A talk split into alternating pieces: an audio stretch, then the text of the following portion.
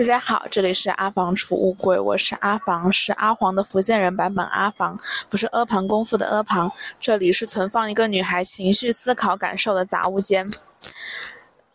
我看现在的这个录音情况好像没有特别特别不好，但是我自己身处的这个环境是稍微有一点嘈杂的，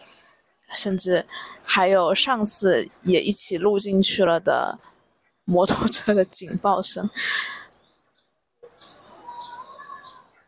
啊，好了，它停了。哦哦，它停了。呃，然后呢，我我们这里现在是有一个像是小小的跳蚤市场、二手集市一样的地方，因为现在不是毕业季嘛，很多学长学姐他们搬宿舍啊，然后就可以把他们的一些宿舍用品拿来卖掉，包括最近我们的。那个这这栋楼的二手群也是异常的活跃啊！我还看到了卖小冰箱的，可真是厉害。呃，然后呢，这一期也是一个番外篇，但是说实话，这期番外篇，哎，我觉得悬呢，不知道能不能过审。嗯，首先是关于上一期的那那在上一期那个。呃，神秘的，现在神秘的存在于互联网上的那个《山城高考故事二》，其实我录的时候，我真的没有意识到会会发生这么多的事情。嗯，我也挺庆幸的，如我我会有这样的想法，大约就说明我还没有完全的被这个体制给驯化吧。就是我在讲那些事情的时候，我真的完全没有觉得这些事情有有任何。不可以讲的，所以我就这么非常顺畅的录下来了。但但是，呃呃，我可以跟大家说一说那期音频当时发生了什么。就是首先，我那一期是早上录的，然后当时我就在下午的中午的时候把它给剪辑了一下，剪辑完了之后呢，再就。把它发到小宇宙上，它是要它是要通过首先转码，转码完之后审核，然后就可以发布了。那我设定的是那天晚上的七点钟，呃，六月九号晚上七点钟。但是那天中午，就是当我剪辑完毕之后，我就放在那儿，我就我就准备去睡，准备去睡午觉了。然后呢，我在睡午觉之前打开看了一下，突然间发现他跟我说审核失败了，然后我瞬间就清醒了，我就说。完蛋，那现在怎么搞？呃，然后我就想的是，我发到我的微信公众号上面去。然后在微信那边，微信公众号那里确实，呃，第一次就是我先把音频发传上去，传上去发现那个音频也要审核，然后审核了之后就，然后把那篇文章也把那个 show notes 也直接搬到了那个微信文章上面，然后并且在。呃，小宇宙那里放了公告，但是其实当时发生了一个小小的事情，就是，呃，因为原来像小宇宙的 show notes 里面非常好，就是它可以插入链接嘛，而且它的链接显示的是那一篇文章的标题，然后它底下会有一条横线，然后点点进去就是那一篇文章的链接。但是当时我复制过去的时候，就是直接粘贴，然后直接发布了，因为当时还挺心急的。呃，急着去睡午觉，然后，于是就，嗯，没有，就就那个链接就没有附的非常的清楚，所以当时第二天我又重新把那个东西发布了一下。虽然我现在发现好像那个链接也没有附成功，我不知道我在那个文章编辑里面明明是好好的，不知道为什么发出去就不行了。whatever，那个如果大家要搜的话，在网上还是挺容易搜到的。呃，实在不行，你也可以私信我要。把如果有人想要看的话，阿尔都塞那篇，呃，所以说我就第二天中午又重新发布了一遍，然后把前一天发的那篇给删掉了，然后发完之后又是中午，我又准备去睡午觉了，然后我就发现微信公众平台给我发了一条私信说你的音频被投诉下架了，但是但是我觉得这个投诉有点奇怪啊，因为我那个。那个文章真的是没有人看，我就然后然后他竟然说有人投诉，然后重新审核就下架了。我不知道这是什么原因，也不知道背后这背后到底意味着什么？是不是真的有人听了这个音频，真的觉得他不合适，然后举报了？但是我觉得不太可能吧，我我没不至于有这样子的东西。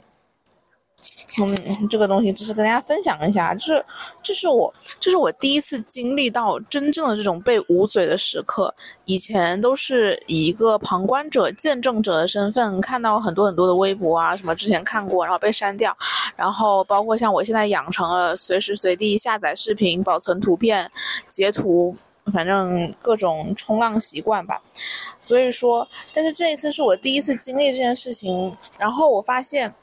我的，所以我发现我也形成了我对于这种事情的态度，那就是我绝对不会对我的音频、我的作品做出任何的修改，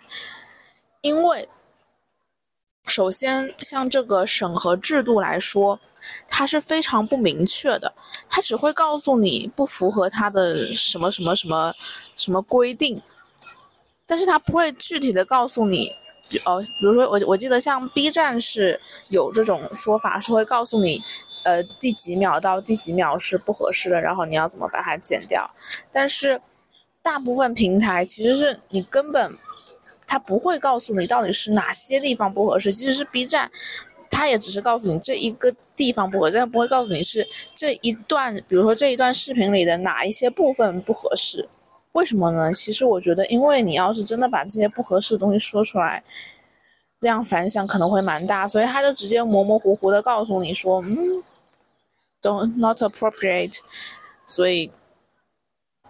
所以说，那我就觉得，如果我以后还要从事这样的表达的话，如果我的东西还是会被下架的话，比如说这期音频，我觉得很有可能会被下架。所以，那这样我就会要不停的去。猜测到底是什么东西不合适，然后把这个不合适的东西用一些东西得给替换掉，或者是删除掉。但是我觉得这些删除，首先它会影响我的表达，因为我都是一气呵成的，我的这个音频目前来说都是没有经过剪辑的。而且我我之前录上一期山城高考故事的时候，其实我我当时那段时间比较忙，其实我有一点点想法是，我想把它分成，把那一个下再分成上下两段来录，就是先录一半再录一半，因为我的大纲里面其实是有很明显的两个分段的，但是。我又一想，其实很多时候表达这种东西是一气呵成的。像以前写文章的时候，老师也说会有这种文气这么一个东西嘛。所以我觉得在录播课这种表达的过程中，应该也是有一个一气呵成的这种感觉。如果你是一下子说出来的话，可能会好一点。就像每次可能录播课也是有一个进入状态的过程的。所以我也当时就决定在背书。非常繁忙的时候，也必须得抽出那么一个小时来，必须要一次性的把它给录完。所以说，呃，回到这个我的态度上来讲，就是说我非常的不愿意，我非常的抗拒用这种揣测的目标，然后去让自己把自己塞到那个体制里面去，然后让自己这个本来是非常尖锐的、非常偏激的表述。然后呢，把它硬塞到那个审核制度里面去，然后变得非常的不伦不类，所以我觉得没必要。就是我这么说出来，首先是，这其实也算是我的一种小小的试探吧。可能也是因为我没有因为这种事情遭受到什么严重的后果，我不。不敢想象，因为我我我知道，就是有一些学校，比如说，当然这个跟这个不太一样，就是说他们比如说会在他们的微博的所谓的广场上面去广场巡逻，然后会发现你的微博账号什么的。我是知道这么一些很可怕的侵犯隐私的事情的，但是我不知道做这种 比较大逆不道的表达的东西会不会。对我的这种什么学业之类的产生问题，但是我是觉得，首先我不会因为这种潜在的危险停止我的表达。其次，我觉得如果真的这种表达到了那样的一个地步的话，那我只能说，嗯，这个这就如果真的到了那个地步的话，我只能说他已经无可救药了。这个社会可能已经无可救药了。如果说一个个人的私人的观点的表达要被限制到这种程度的话，虽然现在已经是这样的，而我的之前的一些所可以说上是幸运的东西，可能只是因为我的影响力非常小，就还没有被人注意到。嗯，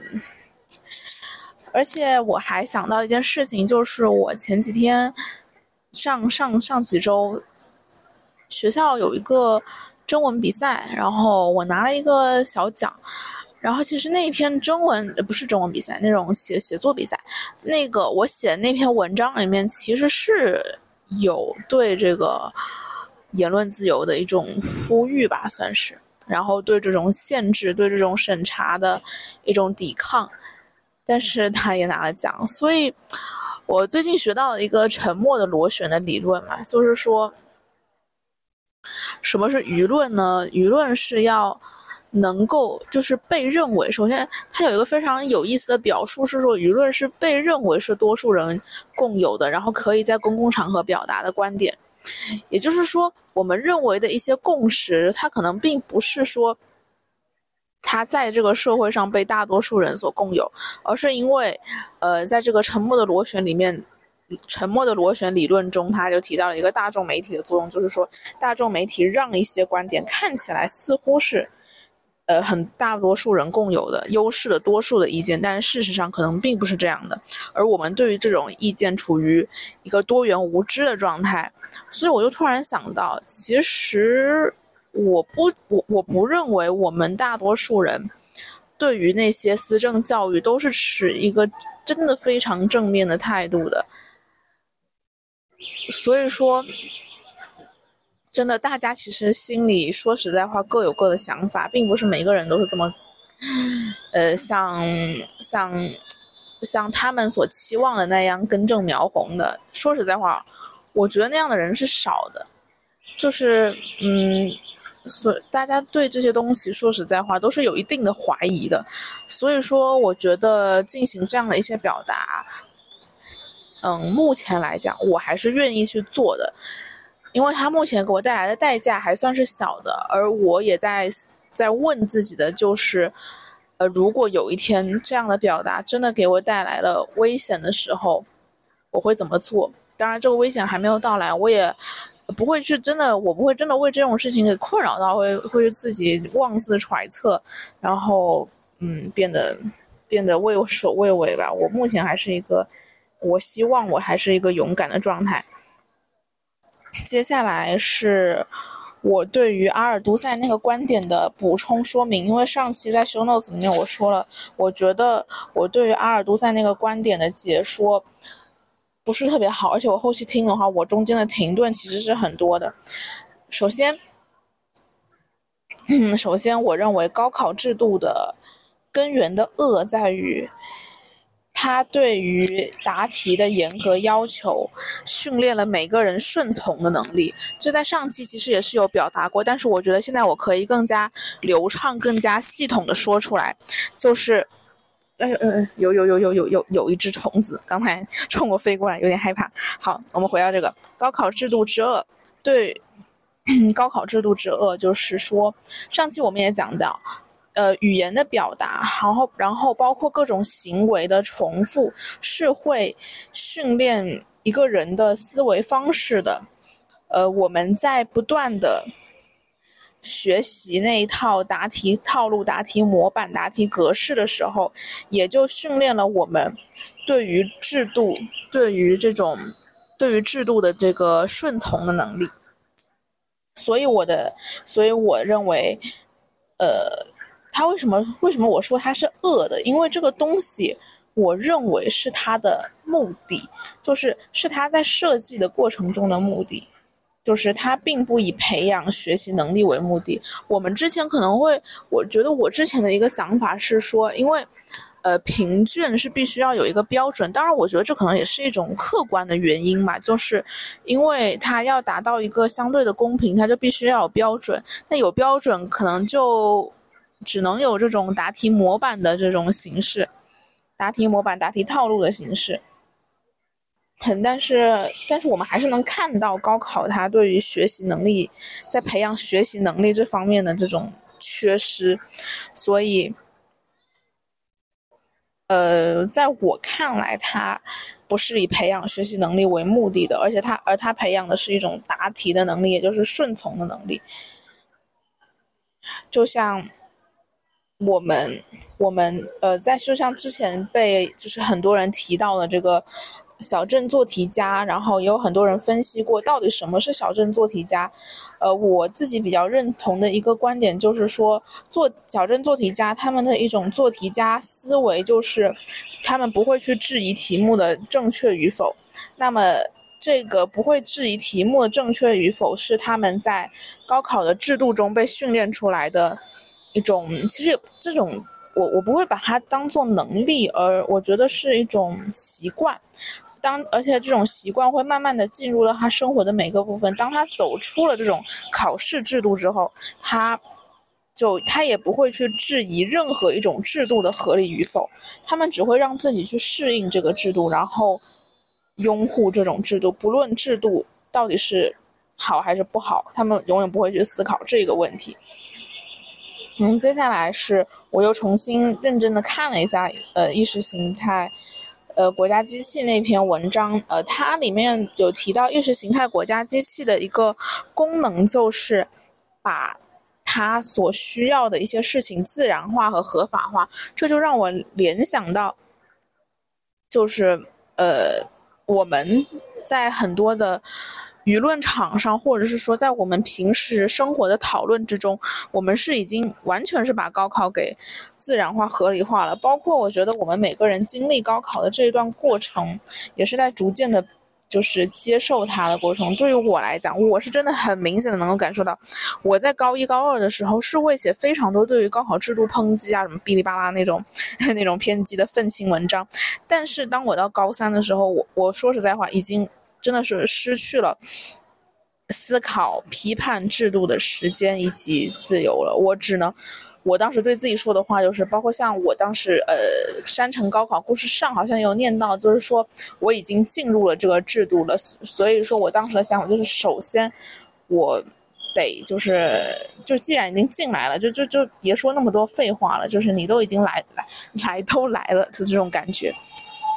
但是我当时的想法是。呃，我当时记得我有自己跟自己说过，就是说你都已经，当时当然那个时候是一种比较文学性的表述，就是说，呃，我已经进入了这个制度，成为了这个制度的拥护者。但是现在我想想，我们完全可以只是只是利用这个制度嘛，只是把这个制度当成一个跳板，它确实不失为一个呃良好的跳板。所以说，嗯，是这样的，那。所以说，包括像我的家里人，他们可能也会觉得，在经历了高考之后，都会对高考，首先，它这个事情其实挺大的，挺大的事情，就给人一种敬畏感。所以说，他们对高考更多的是一种敬畏感，因为首先，他确实拥有这个生杀予夺的权利，就是你高考没考好，确实会对你的，呃，人生命运产生挺大的一部分影响的，但是。这这部分的敬畏背后，对就可能会让我们丧失了对于这个制度合理性的思考。而我们事实上，每个人，当你经过高考之后，你或多或少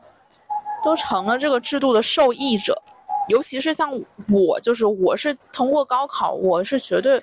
呃，获得了一些东西的，我的这种教育资源什么什么之类的获得，我绝对是从高考中获得了这种。那我身为一个既得利益者，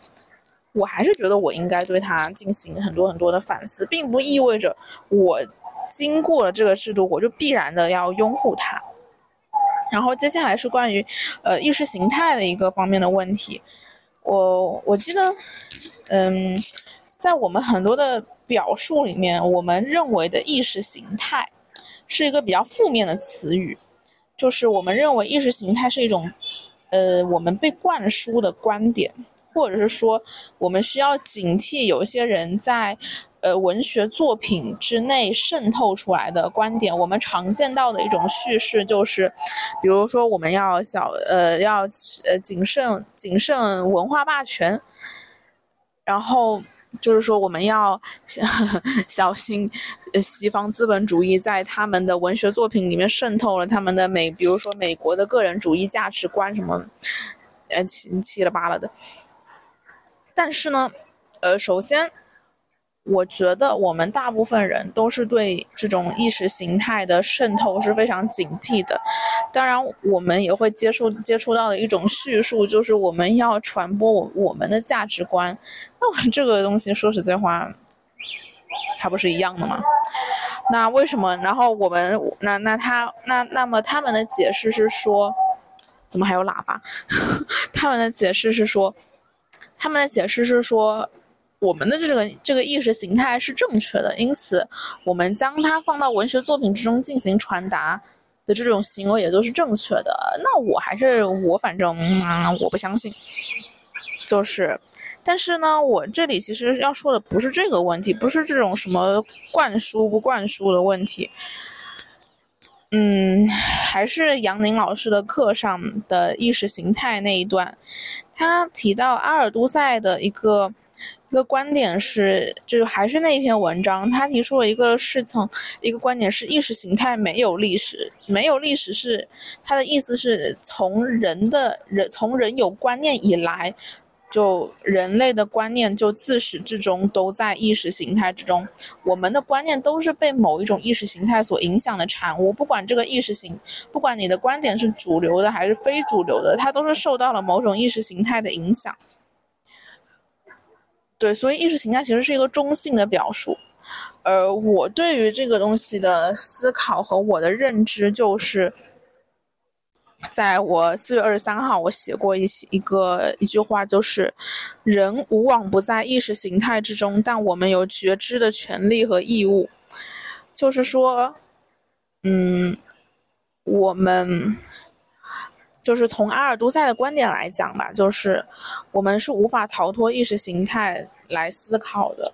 我们永远都会存在在意识形态当中，个人的思想是没有办法逃脱意识形态而存在。但是非常重要的一点就是，我们必须要知道我们的观点到底是怎么形成的，我们应该要有。我们首先要挖掘自己行动背后的意识形态，我们至少应该是有知觉的，而不是一种只会接受、只会盲目盲从的一个机器吧。反正就是，我觉得我们必须得知道，anything，就是我们持有的任何一种观点，它背后到底是谁告诉了我们这些。至少我们首先得知道，那知道了之后呢，我们再对它做出一些价值判断，再决定它的去留。接下来进入下一个话题，下一个话题是我最近的一个小小的观察。呃，我有我的一个课是传播学概论，呃，包括我我最近可能也经常提到这个知识，是因为我最近在考它，而且我我背了非常多关于它的知识，现在它的还有一些残余在我的脑海里回荡。嗯，当时在考试之前，我在这场考试之前，我是提前了一个半月，呃，没呃一个多月就开始计划我的复习计划，所以我在考试之前是非常从容的。但是，嗯，大家知道吗？大学生会有一些就是那种就觉得，呃，考前临时抱佛脚啦，然后就觉得那一本书，然后就在考前背一背，就什么。然后呢？那传播学概论有一个非常明显的特点，就是 有特别多的人，因为传播学是一个很新的学科。那在在书里面，它大概是到到二十世纪二十世纪初才刚刚产生，在那个时候，就大概是从有了电视呃有了广播什么之后，它才有一些比较系统的表述，包括到呃。它的学科诞生，我记得好像是一九四七年的时候，施拉姆的这个，对他，他是创立了这个传播学。那你要想到一九四七年，他离现在其实是很近的。那么对于这个传播学，其实它的主要的一种存在形式是各种各样的理论，就是呃，我们有很多的传播的现象，然后有各种各样的学者对各种各样的现象提出了各种各样的理论，所以它有非常非常多的理论。而每一个理论其实就是一小条，它的一些。他认为的，他的理论的一些基础的框架、支柱，他的背景，包括我们对他的一些评价，let's say，就很细碎的知识点嘛。然后当时我就看到我们的那个群里面，在有老有老师在的那个那种大群里面，当时。有一个人，他匿名说了一个话，我不知道，我把他的话复述出来合适不合适哈？那我能不能概括一下？就是，他说，他说他觉得，呃，他希望，因为传播学的理论很多，所以他希望能有一套传播学的真理，而他用的是说一套。马克思主义中国特色社会主义传播学。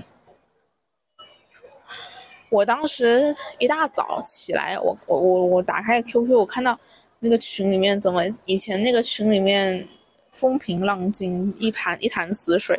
然后那那一天他突然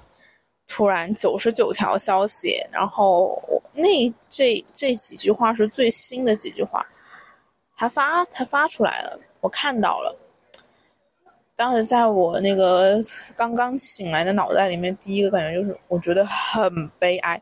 非常的悲哀。我觉得，因为他匿名了，我不知道是谁说的，而因为哦，他的班就是我们上课的班也挺少的，我会觉得好像就是我身边的同学竟然会抱有这样的想法，我会让我觉得就是。唯一的我能想到词语就是，我觉得非常的悲哀。唉，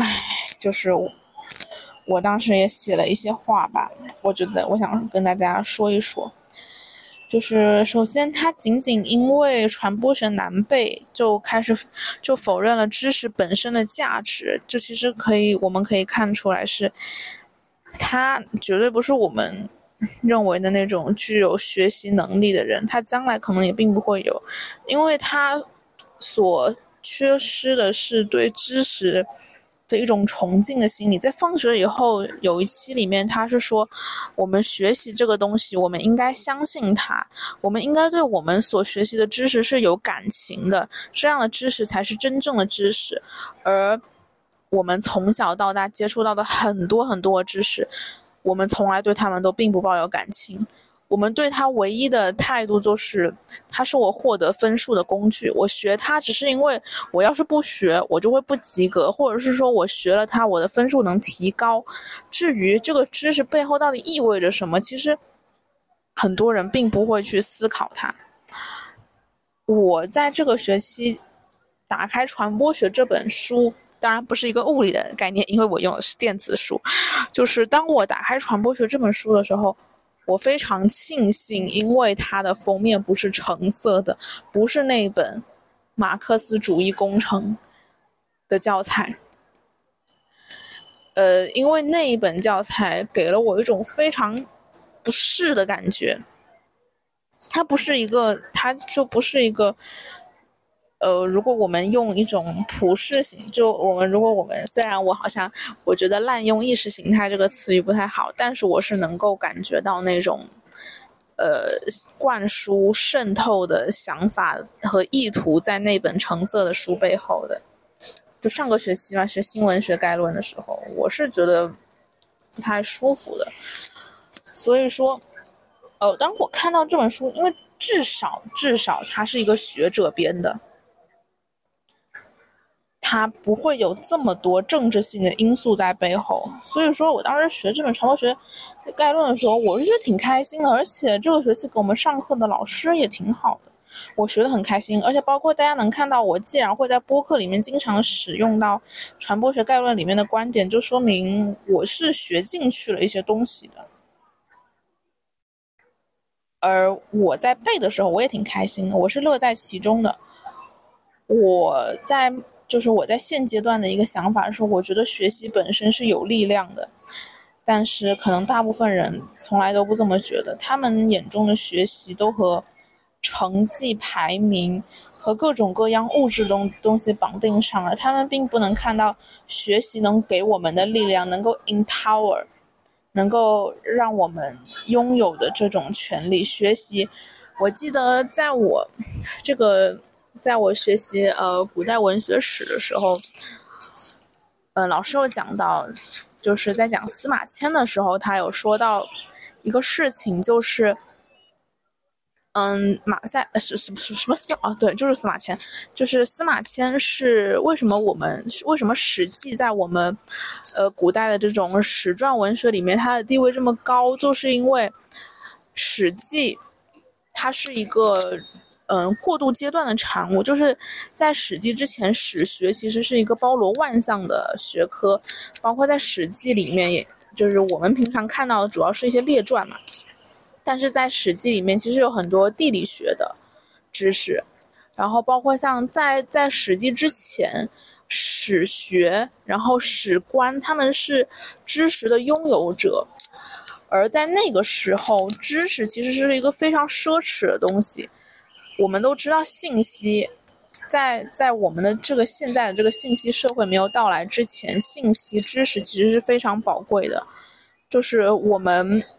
通向知识的，我们通向知识、通向信息的路径，其实并不是像今天这么通畅的。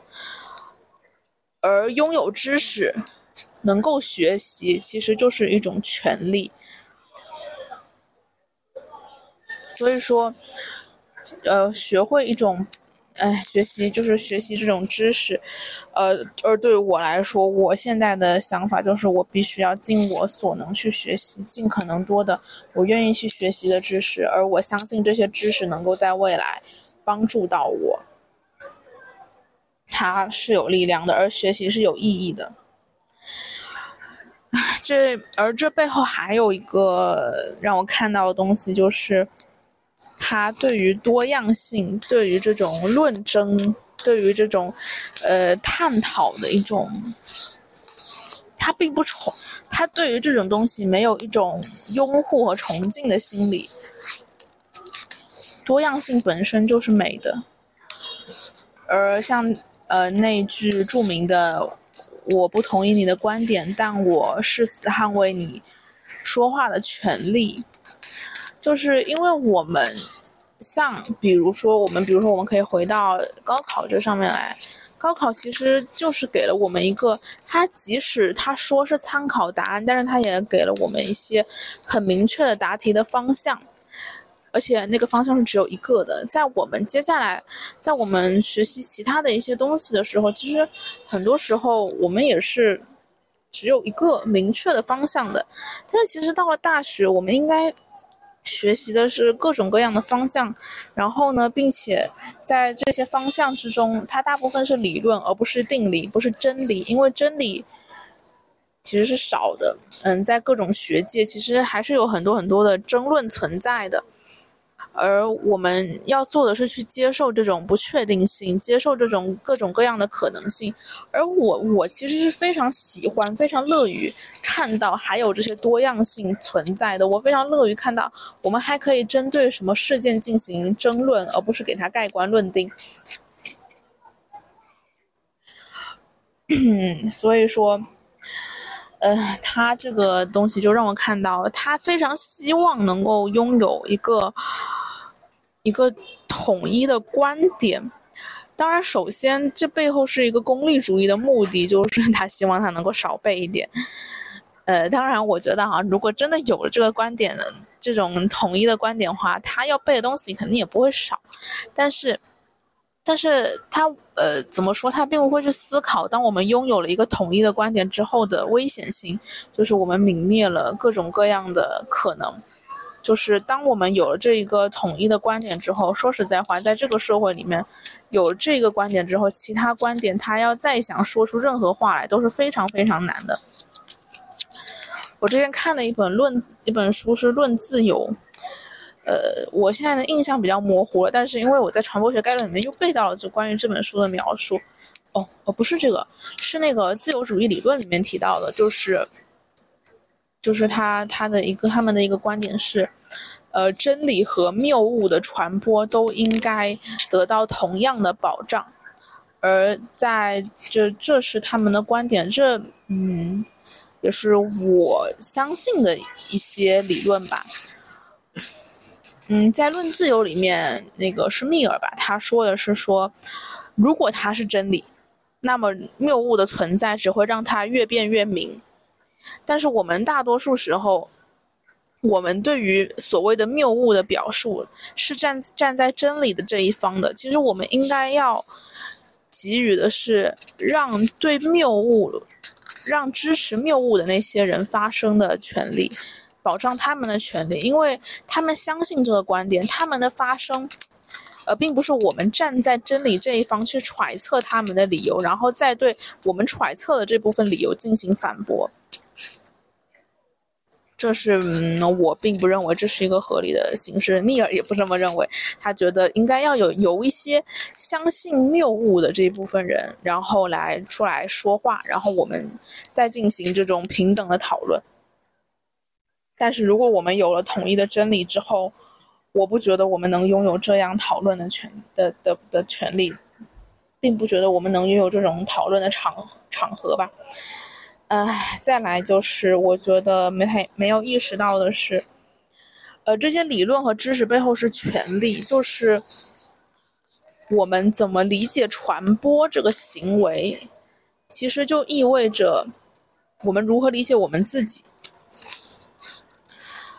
这是一个非常重要的事情，它并不是一个，它并不仅仅是一个理论，还是像刚才说的，知识，知识其实是权利，而我们如何理解我们自己，如何理解传播，其实关乎到，比如说政策制定这方面的问题。而当我们，而如果，而所以说，为什么传播学包括社会科学都很难拥有一套绝对的真理，就是因为人是变化多端的，人是有各种各样的可能性的，这可能也就，也就注定了这种社会科学是很难拥有一套真理的，因为人不是机器，就是如果我们拥有了一套真理之后，也就意味着我们的所有行为都可以套到。都可以套进这个理论中去，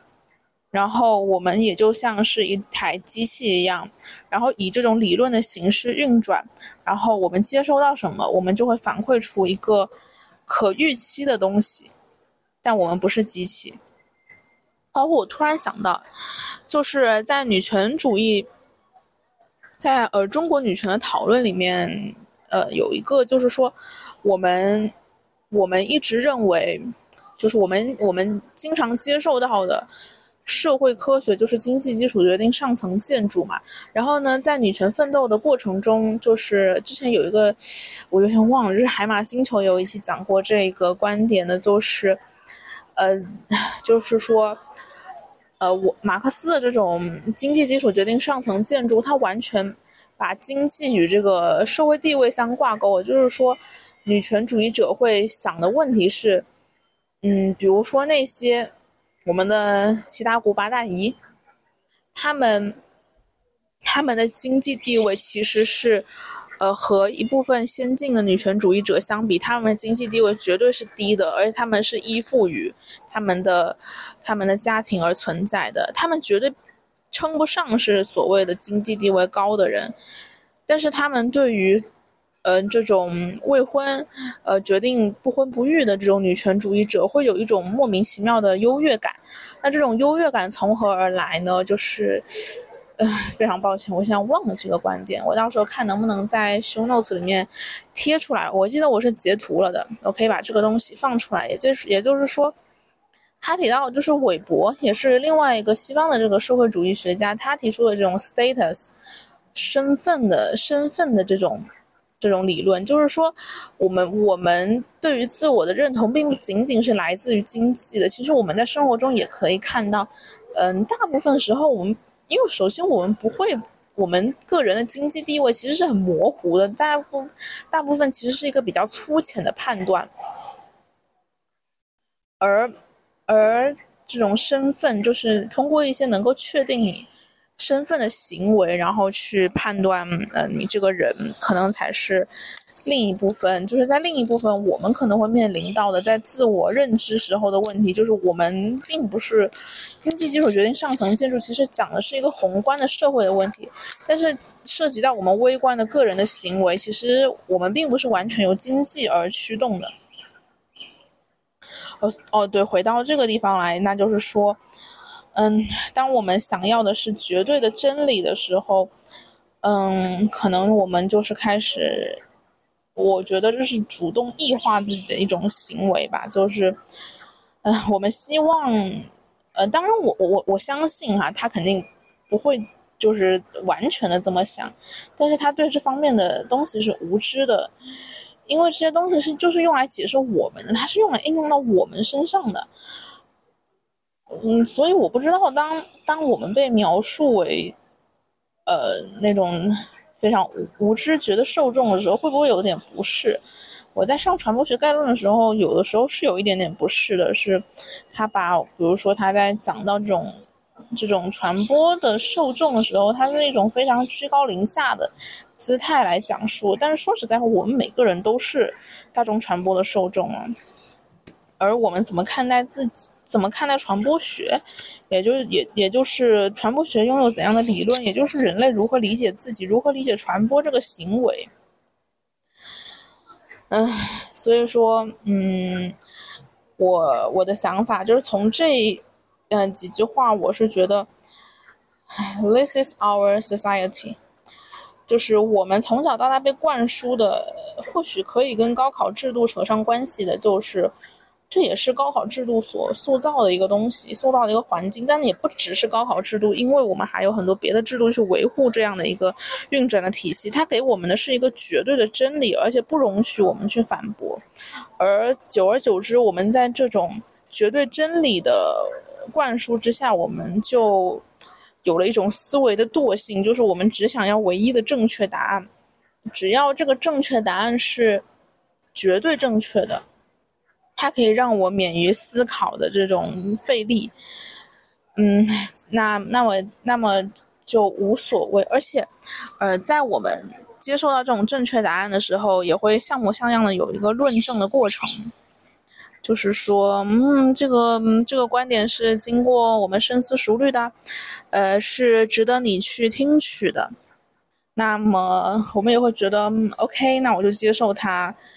然后呢，我也可以。把它轻轻松松的表达出来，那么我不用思考了，那么我就拥有这一套正确答案就可以了。也许刚开始我们对这些答案正确答案是有怀疑的，但是 我觉得慢慢的、慢慢的，这种这个正确答案就很有可能进入到你的思维体系里面去了。所以最后我想说的就是高考的制度，这种评价体系。他没有培养我们学习的能力，而他反而让我们丧失了思考的能力，丧失了对多样性的赞赏，丧失了对知识的渴望。而这些能力，这些能力正是我们应该具有的，也是能够让我们在未来发展的更好的能力。但是，嗯，或许。他们想要的，并不是我们拥有这种自主性的，因为这些东西对于我们来说是好的，但对于社会管理来讲，也许是不利的。因为，呃，自主的思考也就意味着反叛的可能性在增加。当我们对自己的行为有了认知之后，我们能够很轻易的觉察到这背后的逻辑问题。而反叛的可能性增加，也就意味着社会管理的成本增加。那不如让大家都处于这种无知的状态，不是更好吗？让大家都去接受那一套绝对的真理，不是更好吗？哦，哎，所以说，我是不希望我的，我是不希望我，包括我我喜欢的、我爱的人们，成为这样的人。虽然我对这个社会其实大部分时候是失望的，唉，但是还是在这里说说吧。希望少数的能够听到这里的大家，不要成为机器，不要主动的异化自己。我们去做生锈的螺丝钉，即使生锈的螺丝钉吱吱扭扭的，要付出很多的代价，很多时候都是疼痛的。但是还是不要放弃去做那颗生锈的螺丝钉，不要让它的锈被一点一点的给磨光。好了，唉，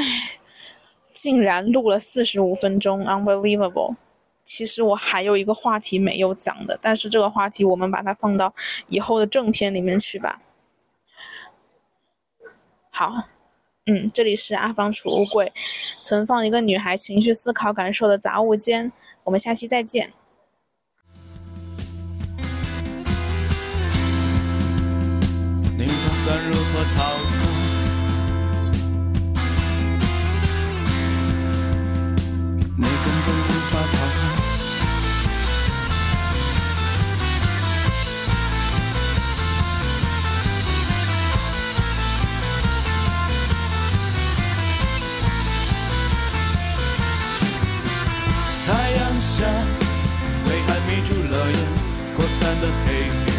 燃烧的平原，长水的头颅，冒的气度，幽暗的虚无，烛火透视纹路，可不再有选择是唾手可得，今夜的最后，纷纷装作醒着，我还在宿醉中等待很好，还是我剩下什么成根？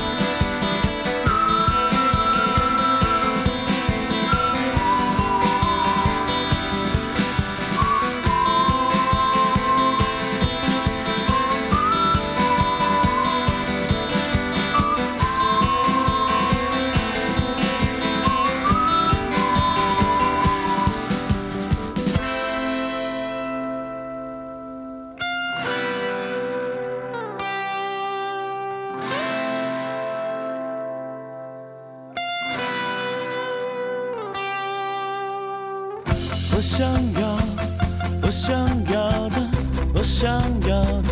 是所有的，我想要，我想要的，我想要的是没有的，我想要，我想要的，我想要的是所有的，我想要，我想要的，我想要。